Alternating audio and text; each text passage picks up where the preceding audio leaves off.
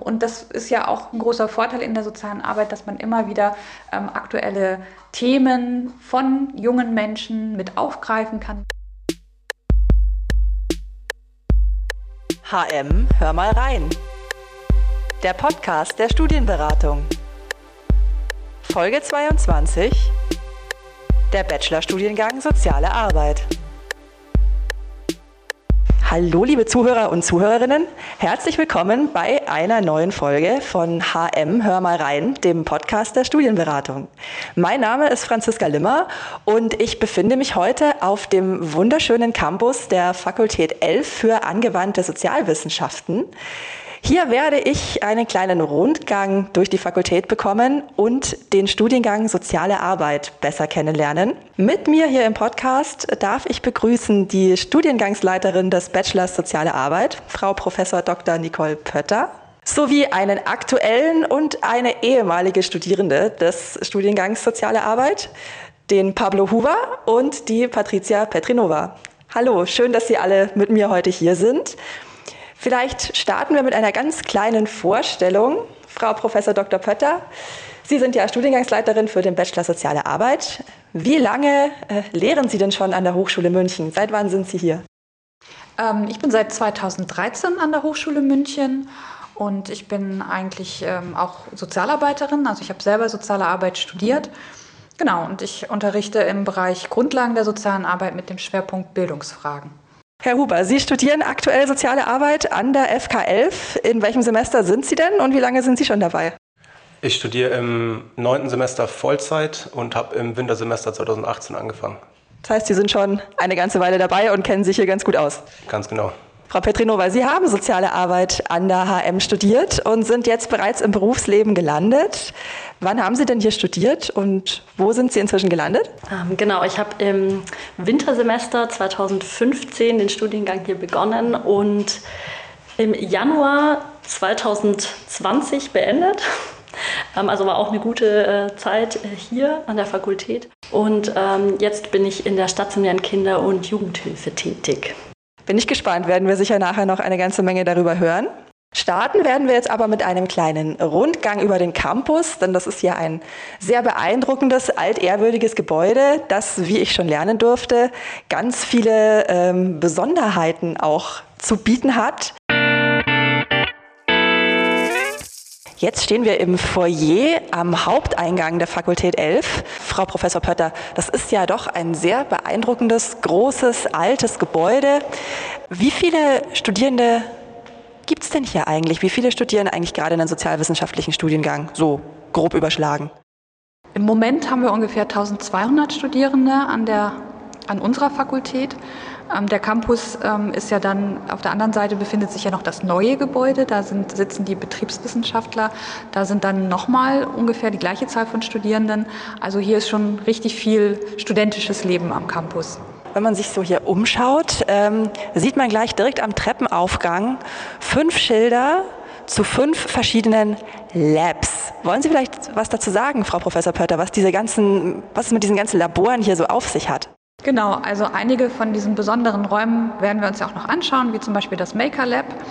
Wir haben auch ein Culture Lab, ein Music Lab und ein Nursing Lab. Wir haben auch ein Aging Lab. Das hängt ähm, Nursing Lab und Aging Lab, das hört sich schon so nach Pflege an, weil wir eben auch einen Pflegestudiengang hier haben. Ähm, aber wir nutzen die Räume auch in der sozialen Arbeit. Im Aging Lab kann man sich zum Beispiel ähm, so besondere Handschuhe anziehen oder eine Brille aufsetzen, die einem das Gefühl geben, wie wenn man ganz alt wäre und zum Beispiel Gleichgewichtsstörungen hat oder wenn man Rheuma hat. Und dadurch können sich die Studierenden hineinversetzen, wie das ist, wenn man so richtig alt ist und körperliche Gebrechen hat. Und das hilft oft ähm, dabei zu verstehen, wie es diesen Menschen geht und warum es vielleicht langsam gehen muss oder warum bestimmte Handgriffe nicht mehr so funktionieren, wie wir das vielleicht in unserer Jugendlichkeit gewohnt sind. Verstehe. Das heißt, man bekommt einen sehr praktischen Eindruck gleich von der Situation seines Gegenübers, mit der man es in der alltäglichen Arbeit zu tun hat. Hier im Erdgeschoss gibt es auch gleich noch einen speziellen Raum, den wir uns gleich äh, anschauen werden. Äh, wo gehen wir jetzt hin, Frau Professor Pötter? Jetzt gehen wir in den Culture Lab. Ja, Frau Professor Dr. Pötter, was ist denn das Culture Lab? Wo sind wir denn jetzt hier gerade gelandet? Wie sieht das hier aus und was kann man hier machen? Also das Culture Lab ist so ein bisschen ein, ein Raum, ein Ort, wo wir verschiedene Studierendenprojekte vorstellen können. Gleichzeitig ähm, ist es auch verbunden mit einem ähm, Aushängeschild unserer Fakultät, ein Projekt, das nennt sich Kontext, Lesen statt Strafe. Und man kann hier gegen eine Spende auch einen Kaffee bekommen. Und dadurch ist es so ein bisschen ein Anlaufpunkt für Studierende und Lehrende gleichermaßen und ein wunderbarer Ort, um sich zu treffen, sich auszutauschen, ähm, auch mal zu diskutieren über das, was hier so ausgestellt wird. Ähm, es gibt hier auch zum Beispiel so ein Bücherregal, wo man Bücher tauschen kann. Ähm, also ein Ort äh, ja, von Kreativität und äh, Kultur. Ein Projekt, das hier gerade ausgestellt wird, ist ein Projekt, das mit Studierenden gemacht wurde zum Thema Nachhaltigkeit. Und da ging es insbesondere um äh, Müll und die Frage, was passiert eigentlich mit unserem Müll, wie können wir Müll vermeiden. Und ähm, dieses Nachhaltigkeitsthema ist natürlich in allen Fakultäten inzwischen angekommen, aber ähm, wir machen da immer wieder was. Ähm, und das finde ich jetzt besonders schön, weil das jetzt hier eben auch noch ausgestellt wird in dem Culture Lab. Sehr schön. Wo gehen wir denn als nächstes hin? Ich würde sagen, wir gehen in die Kapelle. Dann auf zur Kapelle.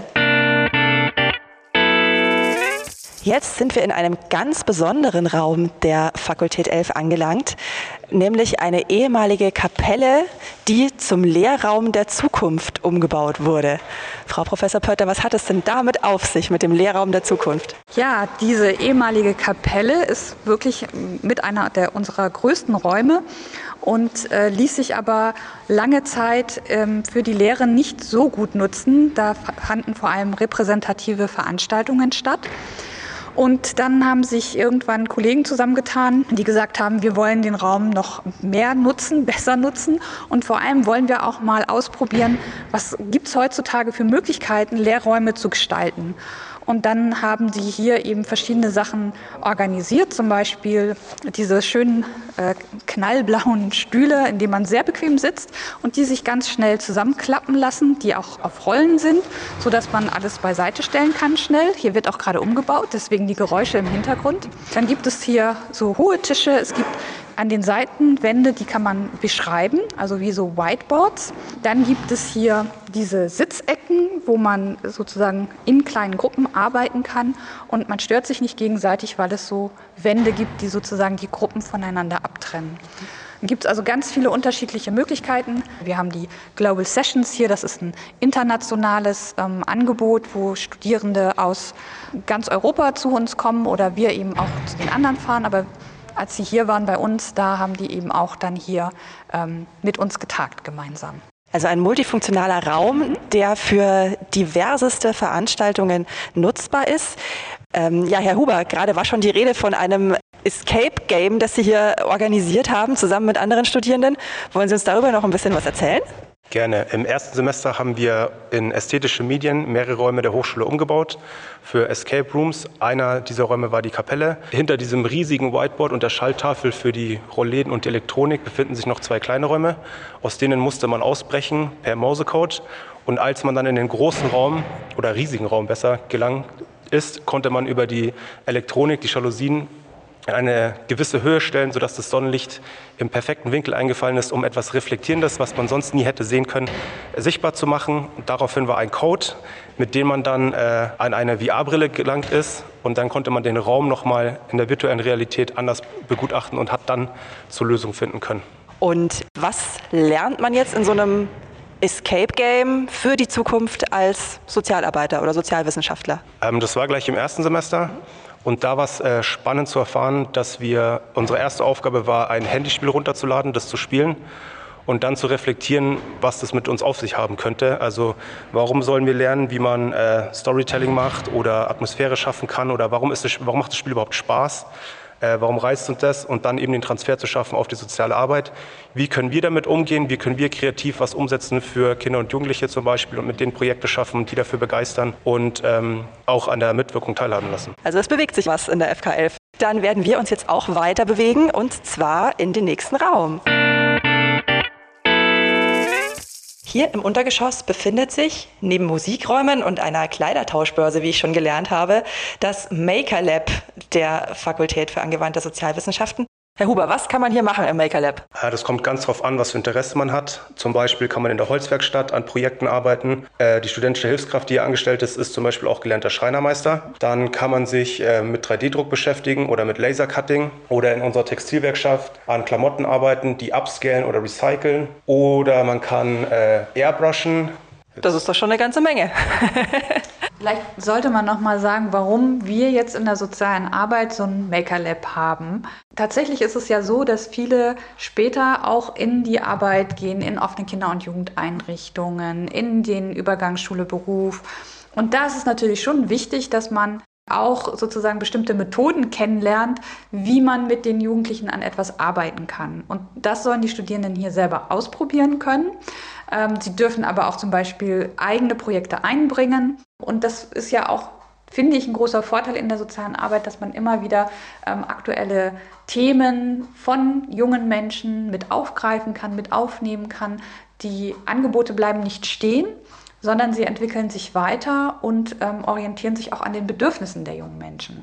Gibt es denn ein konkretes Projekt, was im Rahmen von einer Lehrveranstaltung gerade hier verwirklicht wird? Äh, mit der anstehenden Weihnachtszeit können Studierende zum Beispiel ins Maker Lab kommen, um mit dem 3D-Drucker Weihnachtsbackformen auszudrucken oder mit dem Lasercutter äh, Untersetzer auszuschneiden und äh, gravieren zu lassen, zum Beispiel in Form von Pac-Man oder Sonic the Hedgehog, Super Mario oder was das Herz begehrt. Ich sehe schon, hier sind schon diverse Untersetzer und Weihnachtsbackformen um mich herum verteilt. Also Raum für Kreativität in Zusammenhang mit äh, pädagogischer Tätigkeit. Natürlich gibt es hier im Haus nicht nur Räume zum Lehren und Lernen und sich ausprobieren, sondern es gibt natürlich auch für die Studierenden selber Räumlichkeiten, zum Beispiel den Fachschaftsraum. Herr Huber, wollen Sie dazu ein bisschen was erzählen? Ja, das Fachschaftszimmer im KO 103 ist ein Ort für Studierende zum Rückzug und zum Austausch. Hier gibt es zum Beispiel Couches, also wenn man die Möglichkeit nutzt, nach einem langen Tag sich ein bisschen auszuruhen, mit Studierenden auszutauschen, das kann man gerne hier machen. Der Raum ist auch für Studierende immer geöffnet und äh, soll eben ein Ort sein, an dem man sich begegnen kann, abseits vom Lehren und Lernen. Und er ist auch Sitz der Fachschaft, richtig? Genau, also die Fachschaft ist ja die studentische Mitbestimmung an der Hochschule. Vielleicht für diejenigen, die es nicht wissen, Hochschulen verwalten sich selbst. Und das heißt, dass nicht nur die Professorinnen selber mitsprechen, wie wir uns organisieren, sondern eben auch mh, hm, die Studierenden. Und an unserer Fakultät nehmen wir das auch sehr wichtig und wir unterstützen das sehr. Wir arbeiten immer wieder sehr eng mit der Fachschaft zusammen. Klar gibt es auch manchmal Punkte, wo die Studierenden andere Interessen haben als wir. Aber auch das respektieren wir und fördern, dass die sich da auch zu äußern und ihre, ihre Positionen vertreten. Es ist meiner Meinung nach auch ein super Lernfeld für die soziale Arbeit, denn die soziale Arbeit muss sich auch immer wieder politisch einmischen für ihre Klientinnen, für ihre Adressatinnen. Und ähm, wenn man es hier nicht gelernt hat, wo dann? Und da kann jeder mitmachen? Auf jeden Fall. Dann machen wir uns jetzt auf ins Medienlabor, richtig? Genau. So, nach der ausführlichen Führung durchs Haus bin ich jetzt mit meinen drei GästInnen im Medienlabor der Fakultät angekommen umgeben von technischem Equipment, äh, dass sich die Studis hier für ihre Projekte ausleihen können, äh, einer speziellen Sprecherkabine für Audioaufnahmen und äh, vielen technischen Gerätschaften, sitzen wir jetzt hier zu viert im Kreis und möchten uns jetzt dann doch noch mal ganz konkret über den Studiengang Soziale Arbeit unterhalten. Frau Professor Pötter, ich frage mal so ganz allgemein für unsere Studieninteressierten, was ist denn der Bachelorstudiengang Soziale Arbeit eigentlich? Wofür studiert man das? Und ja, auch ganz wichtig, was kann man denn danach vielleicht damit machen? Genau, das ist meine Lieblingsfrage von Ihnen, weil ich habe eigentlich drei unterschiedliche Antworten darauf. Die eine ist eher formal, also was, äh, wie lange studiert man? Siebensemestriges Studien, äh, Studiengang, man erwirbt insgesamt 210 ECTS wir haben ein integriertes Praxissemester und bekommt ähm, auch mit dem Studien, Studium die staatliche Anerkennung. Das heißt, man kann dann später auch ähm, zum Beispiel in Ämtern äh, arbeiten wie dem Jugendamt. Und äh, später ist man dann Sozialarbeiterin bzw. Sozialpädagogin. Es gibt eine inhaltliche Antwort. Das ist sozusagen die etwas ähm, ausführlichere äh, Beschreibung dessen, was da gemacht wird in der sozialen Arbeit. Und zwar ähm, lernen Sie hier im Studium viel über Gesellschaft, über Menschen und über Gruppen. Denn äh, in der sozialen Arbeit geht es genau darum, die äh, Interessen von Menschen, die sich selbst nicht so artikulieren können, die nicht ähm, die Möglichkeiten und Mittel haben, ihre Interessen zu vertreten, diese Menschen zu unterstützen, aber auch die so ein bisschen zu vermitteln zwischen den Interessen unterschiedlicher Gruppen und der Gesellschaft ähm, im Ganzen. Das heißt, es geht darum, ähm, die Menschen zu befähigen, für sich selber zu äh, sprechen. Und wir zeigen ihnen sozusagen, wie sie am besten selber diese Fähigkeiten ähm, erlangen. Dann gibt es noch so eine Herzblutantwort, die ist kurz und knapp. Also wer sich für Menschen und ein gutes Zusammenleben einsetzen will, wer die Gesellschaft zum Positiven verändern will und wer sich für Menschenrechte einsetzen will, hier bei uns, aber auch weltweit, der ist bei uns hier richtig. Das ist doch schon eine sehr schöne Antwort, die mich auch zu meiner nächsten Frage direkt gebracht hätte, denn das hätte ich, das hätte ich gefragt. Ähm, wer ist geeignet für das Studium? Was soll man an Interessen mitbringen? Sie haben jetzt gesagt, man soll sich einfach für andere Menschen einsetzen wollen, für das Zusammenleben, für die Gesellschaft. Gibt es auch so Hard Facts, also worin sollte man gut sein vielleicht? Ähm, Schulfächer oder spezielle Kompetenzen, die man mitbringen sollte? Ich würde denken, dass Menschen, die ähm, einfühlsam sind, die gut zuhören können, die kontaktfreudig sind, also eigentlich gerne mit Menschen zusammen sind, dass die Vorteile haben im Studium und das sind auch Eigenschaften, die wir im Studium fördern, ähm, zusammen mit, dem, ja, mit der Selbstreflexion. Herr Huber, jetzt sind Sie ja äh, Student der sozialen Arbeit. Äh, identifizieren Sie sich mit dem Profil, das da die Frau Professor Pötter gerade geschrieben hat? Oder was waren denn Ihre Beweggründe, soziale Arbeit zu studieren? Äh, ich identifiziere mich absolut mit dem, was Frau Pötter gerade gesagt hat. Und meine Beweggründe waren, nach Erfahrung in anderen Berufsbereichen, zum Beispiel im technischen Bereich, da habe ich eine Ausbildung gemacht, mhm. dass äh, irgendwie war es immer klar für mich. Ich wusste nur selber nicht oder habe mich von, der, oder von meinem Umfeld, damaligen Umfeld beeinflussen lassen und ähm, habe recht schnell gemerkt, dass mir das eben leicht fällt mit Menschen und auch Spaß macht und ich eben sehr kontaktfreudig bin und äh, kann mich hier vollstens ausleben. Es macht sehr Spaß. Das heißt, Herr Huber, Sie haben vorher schon eine Berufsausbildung gemacht, bevor Sie das Studium angefangen haben. Ähm, gibt es viele Leute, die wie Sie aus dem Beruf kommen und dann nochmal soziale Arbeit studieren? Ähm, ja, gibt es und das macht den Studiengang auch so spannend weil hier äh, Menschen anfangen zu studieren mit unterschiedlichsten Biografien. Ich habe zum Beispiel einen Zeitsoldaten gehabt im ersten Semester jetzt oder ähm, Eltern oder Leute, die eine Erziehungsausbildung gemacht haben oder schon über 20 Jahre Berufserfahrung bei BMW hatten im Marketing. Also es ist grundverschieden und es ist immer wieder spannend, was sie für Biografien mitbringen und wie sie das dann eben auch in dem Arbeitsalltag umsetzen können in der sozialen Arbeit, weil die persönliche Biografie immer irgendwie Einfluss nehmen kann und darf. Genau, vielleicht darf ich das noch ergänzen, weil ähm, tatsächlich auch äh, damals, als ich äh, soziale Arbeit studiert habe, schon viele von meinen Kommilitoninnen zum Beispiel eine Ausbildung gemacht hatten vorher als Tischler und Schreiner, als Maler, ähm, eben Erzieherin, ganz klassisch. Ähm, und äh, das ist eigentlich das Schöne in der sozialen Arbeit, dass man eben viele von diesen Fähigkeiten und Kompetenzen dann auch wieder in der sozialen Arbeit einsetzen kann. Und ähm, insofern sind wir auch wirklich ein klassischer Weiterentwicklungsstudiengang. Äh, ähm, und das macht eben auch die Studierendenschaft spannend und schön bunt. Ähm, Frau Petrinova, jetzt ähm, sind Sie ja bereits Absolventin des Bachelors Soziale Arbeit. Was hat Sie denn damals bewegt, das Studienfach zu studieren? Also ich kann mich ja den anderen eigentlich oder hier nur anschließen, weil ich habe auch davor eine ähm, andere Ausbildung gemacht und bin vom Erstberuf auch ähm, Gesundheits- und Krankenpflegerin. Ähm, also ich war quasi schon im sozialen Bereich tätig, wollte jedoch nochmal ähm, andere Perspektiven beruflich ausprobieren und wollte mich auch breiter aufstellen, was die soziale Arbeit tatsächlich gut ermöglicht. Und ähm, ich auch mir sicher war, dass Gesundheit auch einfach ein Querschnittsthema auch der sozialen Arbeit ist und gut verknüpft werden kann. Ähm, genau, aber in erster Linie habe ich soziale Arbeit studiert, weil ich ähm, den Zugang zum Menschen haben wollte, weiterhin in meiner Arbeit und ähm, auch aus gesellschaftlichen und sozialpolitischen Gründen, um soziale Ungleichheiten zu mindern.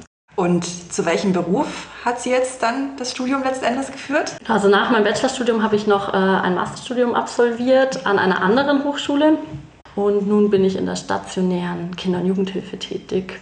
Das heißt, Ihre Schwerpunkte im Studium waren dann zusammengefasst eine Mischung aus Gesundheit und Bildung, wenn ich das richtig verstanden habe, so ganz grob.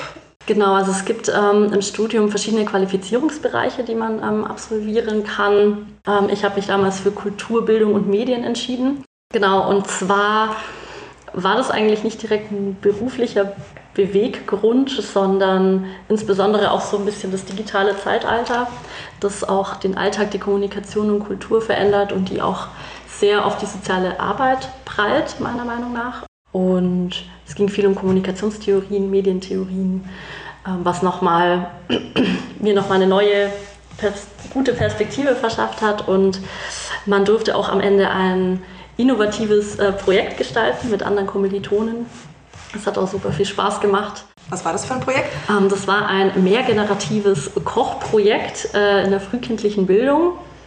Und ähm, wir waren dann, also wir durften das Konzept erstellen ähm, und dann auch wirklich in die Praxis gehen und äh, Senioren in einen Waldkindergarten befördern und ähm, gemeinsam dort ein Kochprojekt starten. Ähm, genau. Ja, da haben wir jetzt schon viel über ähm, Schwerpunkte des Studiums gehört, über Praxisprojekte.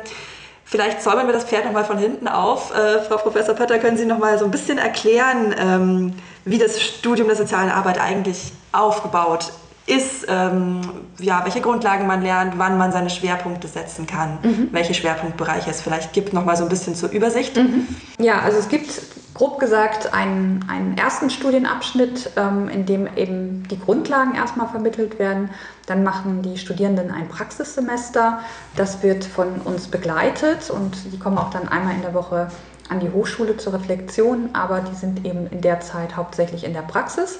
Und anschließend kommt dann halt der zweite Studienabschnitt mit den ähm, Qualifizierungsbereichen, wo man beispielhaft an unterschiedlichen Feldern wie eben Kultur, Bildung, Medien oder eben Gesundheit ähm, oder Kinder, Jugend, Familie nochmal vertieft das gelernte Wissen anwendet, reflektiert, das zusammenführt, damit man eben am Ende ganz konkret äh, Theorie und äh, Methoden und alles, was man gelernt hat, eben miteinander verbinden kann. Dabei gibt es vier Stränge, die ziehen sich durch das gesamte Studium. Das eine ist, äh, nennt sich Organisation. Da geht es eben eher so um, wie ist soziale Arbeit, wie sind soziale Einrichtungen organisiert und wie verändern die sich auch. Dann haben wir den Bereich Wissenschaft der sozialen Arbeit. Da geht es um Theorien der sozialen Arbeit, aber auch um Theorien aus den sogenannten Bezugswissenschaften wie Soziologie, Psychologie, Politologie, Erziehungswissenschaften, ähm, also breit gefächert. Dann gibt es noch den Bereich Werte und Normen. Das sind dann eher die ähm, ethischen und rechtlichen Grundlagen. Da geht es auch viel um die Reflexion der eigenen Werte und Normen. Und dann haben wir noch den Strang Handeln. Das ist der Bereich, wo dann eben zum Beispiel diese Theorie-Praxisseminare stattfinden ähm, und wo die Methoden der sozialen Arbeit gelehrt werden. Und ähm, in welchem dieser Unterrichtsstränge sind Sie am meisten unterwegs? Was unterrichten Sie? Ich bin tatsächlich in der Wissenschaft der sozialen Arbeit am meisten unterwegs. Ähm, ich unterrichte Theorien der sozialen Arbeit, sowohl die zeitgenössischen als auch die etwas älteren, die wir als Klassiker bezeichnen würden ähm, oder wissenschaftliches Arbeiten. Das sind halt ähm, Grundlagen, die wir auch vermitteln, damit die Studierenden dann auch in der ja, in der Scientific Community mitdiskutieren können und zum Beispiel am Ende auch sich selbst weiterbilden können, indem sie zum Beispiel Fachliteratur lesen und verstehen können und einordnen können. Und ähm, da wird sozusagen zum einen reflektiert, wie funktioniert überhaupt Gesellschaft, wie stellen wir uns Gesellschaft vor, ähm, wie ähm, kommt der Mensch in der Gesellschaft zurecht wie tickt er auch auf einer biologischen Ebene, auf einer psychologischen Ebene, auf einer sozialen Ebene. Und ähm, das ist dann die, Reflexions, der, die Reflexionsfolie, vor dem man dann das, was in der Praxis passiert, sich anschaut und bewertet und auch davon ableitet, welche Methoden man macht. Und ich kenne das ganz oft, die Studierenden kommen erst so ein in den ersten Semestern zu uns und sagen, ah ja, wenn ich so im Freundeskreis erzähle, dass ich soziale Arbeit studiere, dann sagen die immer, ja, wieso muss man das denn studieren? Weil das, was in der sozialen Arbeit passiert, ist natürlich auch etwas, das scheinbar ganz nah am täglichen Leben ist. Ja, also wenn ich äh, meiner Nachbarin mittags mal was zu essen rüberbringe oder die Hilfe, die ich vielleicht äh, meinem Freund, meiner Freundin anbiete, indem ich da mal zuhöre, dann habe ich schon das Gefühl, ah ja, das ist ungefähr das, was Sozialarbeiterinnen machen. Ähm, aber das wäre ein bisschen so, wie wenn man ähm, die eigene Pasta, die man mit der Fertigsoße zusammenkippt, vergleichen würde mit einer Spaghetti Bolognese vom Vier-Sterne-Koch. Man sieht es nicht immer unbedingt von außen, was alles drinsteckt in der sozialen Arbeit, wie viel Gedanken man sich macht, wie viel Reflexion auch dahinter steht, ähm, um dann eben die richtigen Maßnahmen zu ergreifen, die Menschen nicht zu bevormunden, sie zu unterstützen, dass sie ihren eigenen Weg finden und gehen, ihnen Möglichkeiten aufzuzeigen, kurz gesagt, sie zu befähigen. Frau Petrinova, wie sehr haben Ihnen die theoretischen Grundlagen denn geholfen in dem, was Sie jetzt täglich beruflich machen? Genau, also wenn ich mich an mein Studium erinnere, waren das ähm, sehr intensive und ähm, herausfordernde ähm, Vorlesungen, die über zwei Semester gingen im Studium selbst hat man, glaube ich, lange nicht verstanden, für was diese Theorien gut sind. Und wenn man dann in der Praxis ist, dann kommt so richtig der Aha-Effekt. auch insbesondere durch mein Auslandssemester damals. Also ich glaube, es ist sehr wichtig, auch Theorien sozialer Arbeit zu beherrschen und sie auch in der Praxis anzuwenden, weil sie einfach wirklich Voraussetzungen meiner Meinung nach sind für professionelles Agieren. Ja, sehr spannend. Jetzt äh, haben Sie schon ein Schlagwort fallen lassen, nämlich Ihr Auslandssemester. das ist ja auch, ähm, also sowohl das Praxissemester als auch, je nachdem, ob man das gerne machen möchte oder nicht, ein Auslandssemester sind ja Teil des Studiums. Ja, welche Erfahrungen haben Sie denn da mitgenommen? Würden Sie das anderen Studierenden auch ans Herz legen? Ich hatte die Möglichkeit im Rahmen meines Praxissemesters hm, ein Auslandssemester dann noch zu machen da gab es damals ähm, das Seminar Soziale Arbeit im afrikanischen Ausland und darüber ähm, hat sich dann auch der Kontakt ergeben, dass ich mein längeres, also das ganze Semester im Ausland verbringen kann.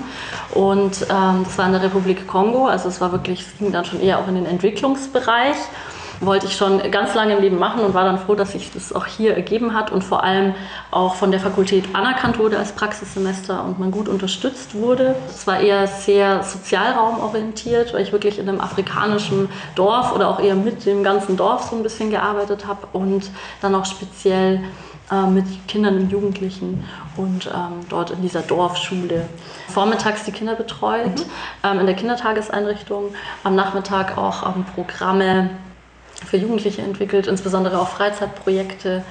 Und im Sozialraum ganz viel dadurch, dass ich auch Krankenpflegerin bin, ähm, gesundheitliche Prävention, die vor allem dort einfach ähm, ja, wirklich essentiell ist, ähm, weil dort einfach ganz andere Rahmenbedingungen bestehen. Also Sie haben dann sozusagen Ihr Praxissemester mit dem Auslandssemester verbunden. Man kann ja auch im Ausland studieren, ein oder mehrere Semester. Ähm, Sie haben aber quasi Ihr Praxissemester damit verbunden. Ja, jetzt haben wir schon viel gehört, wie vielfältig der Studiengang eigentlich ist, von Kinder- und Jugendarbeit über Entwicklungshilfe, Kultursozialarbeit. Ähm, Herr Huber, jetzt wollen wir doch Sie noch mal zu Wort kommen lassen. Was ist denn eigentlich äh, Ihr Schwerpunkt im Studium? Wofür haben Sie sich so ein bisschen entschieden, sich zu spezialisieren? Äh, mein Schwerpunkt ist äh, interessanterweise auch Bildung, Kultur und Medien. Mhm. Und äh, ich habe den Qualifizierungsbereich gewählt mit Blick auf die Digitalisierung und die wachsenden Herausforderungen auch an die Fachkräfte in der sozialen Arbeit. Die Lebenswelt der Klientele verändert sich nachhaltig. Jetzt gibt es Generationen, die mit dem Smartphone aufgewachsen sind. Wie geht man damit um? Wie kann man Medien reflektieren? Ähm, wie kann man auf Fake News hinweisen? Wie kann man sich auch von den ähm, Kindern und Jugendlichen äh, Medien aneignen lassen, die aufzeigen? Das sind ja auch Expertinnen. Ein anderes Beispiel wäre Menschen in der dritten Lebensphase an der digitalen Gesellschaft teilhaben zu lassen und eben durch Fort- und Weiterbildungen in Smartphones, Tablets etc. einzuführen und um eben nicht hinten abzufallen mit dem rasanten digitalen Wandel.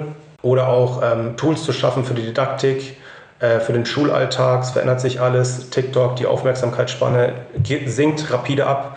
Sind unsere äh, Lehrmethoden eigentlich noch zeitgerecht? Solche Sachen.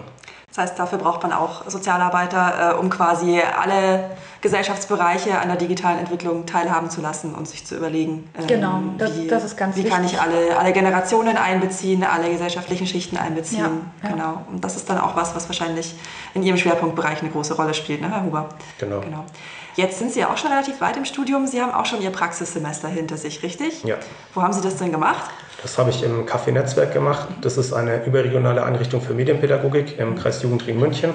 Und äh, das ist in zwei Bereiche aufgeteilt. Es hat einmal einen digitalen Bereich und einen analogen Bereich. Analog bedeutet dann Billard, Tischtennis, ähm, Stelzenlaufen, Graffiti-Spülen mit einer Werkstatt auch. Und im digitalen Bereich Gaming-PCs, äh, Streaming-Equipment, ähm, Spielekonsolen. Und dann eben auch da den Bezug schaffen, Räume schaffen, auch digitale Räume schaffen und dann auch die jetzt wieder in meinem Fall Kinder und Jugendlichen als Multiplikatoren fungieren zu lassen und auch andere anzuleiten. Ähm, genau. Sehr spannend. Was gibt es denn noch so für Bereiche oder Einrichtungen oder Unternehmen, wo man sein Praxissemester machen kann? Frau Professor Pötter, gibt es da ein paar Beispiele? Ja, das ist wirklich sehr, sehr breit gefächert, ähm, weil wir haben jetzt noch gar nicht alle Bereiche aufgezählt. Also wir haben eben die Kinder- und Jugendbereich, der ist sehr groß. Wir haben auch den straffälligen Bereich. Wir haben die Arbeit mit Geflüchteten, die, mit Familien, Familienhilfe, Erziehungshilfe, Schulsozialarbeit. Ähm, der, der, große Gesundheitsbereich, ähm, das, was gerade schon gesagt wurde, mit ähm, Arbeiten mit Menschen in der dritten Lebensphase, also ähm, mit älteren Menschen, die vielleicht ähm, eben nicht mehr so eingebunden sind in die Familie. Ähm, es gibt Suchtprojekte, äh, es gibt Streetwork, es gibt wirklich eine ganz, ganz große Vielfalt und man kann sagen, alles, ähm, was die Gesellschaft sozusagen, alle gesellschaftlichen Bereiche ähm, produzieren, immer auch Menschen, die vielleicht nicht ganz so mitkommen wie andere Menschen. Es gibt immer sozusagen Möglichkeiten, benachteiligt zu werden oder eben auch mal in eine Krise zu geraten. Und ähm, von daher ähm, gibt es eigentlich keinen Bereich, den es nicht gibt in der sozialen Arbeit. Und vielleicht ist auch noch wichtig zu erwähnen, gerade auch für diejenigen, die dann äh, mit vielleicht einem Master anschließen wollen. Wir bieten auch unterschiedliche Master hier an der Fakultät an, weil man kann tatsächlich dann auch nicht nur ähm, mit den Menschen direkt vor Ort arbeiten in den Einrichtungen, sondern die soziale Arbeit ist auch gefragt bei der Planung, also Sozialplanung, Stadtentwicklungsplanung, wie soll sozusagen in Zukunft die Pflege organisiert werden. Also man hat da durchaus auch Möglichkeiten, von der Karriereplanung dann weiterzugehen, sich weiterzuentwickeln, in Leitungsfunktionen zu gehen und so weiter. Das heißt, die Chancen auf dem Arbeitsmarkt sind wahrscheinlich nach dem Abschluss, sei es Bachelor oder Master, genauso äh, breit gefächert und vielfältig, wie es auch das Studium ist, ja, richtig? Ja. Also ist das wirklich auch so hier in der sozialen Arbeit gibt es äh, derzeit auch einen Fachkräftemangel.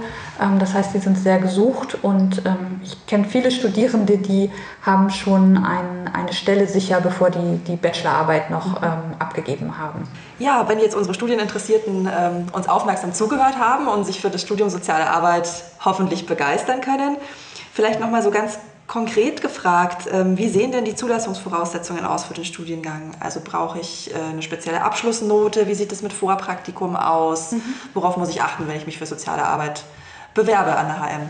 Ja, also wir haben ja vorhin schon gesagt, es gibt ganz viele, die schon vorher eine andere Ausbildung oder sogar einen Beruf ausgeübt haben. Ähm, das heißt, auch über diesen Weg kann man oft an, äh, bei uns in, ins Studium kommen. Ähm, aber der übliche Weg ist eigentlich, dass man eine allgemeine oder eine fachgebundene Hochschulreife hat und dass man dann ein Vorpraktikum von sechs Wochen absolviert hat im sozialen Bereich. Genau. Ich würde vielleicht auch gerne nochmal erwähnen, dass wir bei uns an der Fakultät drei unterschiedliche Studiengänge anbieten, in, bei denen man oder in denen man soziale Arbeit studieren kann. Größte und wichtigste, wo die meisten Studierenden sind, ist eben der Präsenzstudiengang Vollzeit. Aber wir haben seit einigen Jahren auch einen Teilzeitstudiengang. Das ist vielleicht besonders interessant für Interessierte, die eben schon Familie haben oder die auch schon beruflich aktiv sind ähm, und das gerne kombinieren möchten. Und wir haben noch einen Studiengang, der ist online, also BASA Online nennt sich der. Ähm, das ist ein Studiengang, der wirklich für Menschen ist, die schon im sozialen Bereich arbeiten und die dann eben berufsbegleitend äh, soziale Arbeit studieren wollen. Das ist ein bisschen anders organisiert ähm, als die beiden Präsenzstudiengänge, weil die eben an den Wochenenden Blöcke haben und ansonsten eben alles online ähm, lehren oder lernen. Frau Petrinova, vielleicht abschließend noch so als Frage, ähm, können Sie sagen, was so ja, die wichtigste Kompetenz oder ja, Erfahrung ist, die Sie aus dem Studium für die Zukunft mitgenommen haben? Also für mich war es tatsächlich die Reflexion, also insbesondere die Selbstreflexion und auch die Reflexion in meinem beruflichen Handeln. Und ja, ich würde sagen, durch das Studium, ich glaube, ich habe mich auch selbst noch mal besser kennengelernt, also auch Dinge von mir selbst erfahren, die ich davor noch nicht wusste oder mir so noch nicht bekannt waren. Ich glaube, das ist wirklich was, was das Studium äh, sehr gut bewirken kann, würde ich sagen. Das heißt, man lernt nicht nur fachliche Dinge, sondern man kann sich auch in seiner Persönlichkeit weiterentwickeln. Genau, und auch seine Persönlichkeit wirklich ähm, gut auch in den professionellen Arbeitsalltag integrieren. Herr Huber, haben Sie noch ein paar Tipps für Leute, die sich jetzt für das Studium Soziale Arbeit interessieren? Kann man da schon mal irgendwie vorab äh, Informationen bekommen, auch vor Ort? Wie sieht es so aus? Ja, auf jeden Fall. Zum einen auf unserer Webseite und zum anderen würde ich jedem empfehlen, am Campus vorbeizuschauen, sich selbst ein Bild zu machen, den Vibe zu spüren, mit Studierenden auszutauschen oder bei, der, bei unserer Studiengangsberatung äh, anzurufen und ein paar Fragen zu stellen. Ja, was ich ähm, Erstis oder äh, Leuten empfehlen kann, die ähm, an der Hochschule FK11 beginnen zu studieren, ist die Rock'n'Roll Hochschule. Musik von Studierenden für Studierende sozusagen. Es ist eine sehr nette Plattform, ähm, wo man sich einfach gut vernetzen kann, äh, Leute kennenlernen kann. Es gibt günstige Getränke und gute Musik. und ähm, da darf man die Dozierenden dann auch mal ein bisschen anders erleben, wenn sie genau. selber mal zur Gitarre greifen Absolut. oder zum Mikrofon. Also man kommt wirklich richtig gut in Kontakt und äh, der, die Musik ist sozusagen der Icebreaker für den, für den Kontakt und ähm, ja, ist einfach wirklich schön und macht Spaß dahin zu gehen, kann ich nur empfehlen. Das klingt nach viel Spaß, super. Dann möchte ich mich ganz herzlich bei meinen Gästen bedanken für diese äh, ausführlichen Informationen zum Studiengang Soziale Arbeit. Ich glaube, wir haben jetzt alle richtig Lust bekommen, ihn weiter zu studieren, nochmal zu studieren. Ähm, und äh, bestimmt können sich auch viele Interessierte dafür begeistern. Wann kann man sich wieder bewerben? Ähm, wir starten wieder im nächsten Wintersemester und die Bewerbungsphase geht ähm, im Frühjahr nächsten Jahres los. Genau, konkret Anfang Mai. Wir freuen uns. Schön, dass Sie alle meine Gäste waren. Ja. Dankeschön. Danke. HM, hör mal rein. Der Podcast der Studienberatung.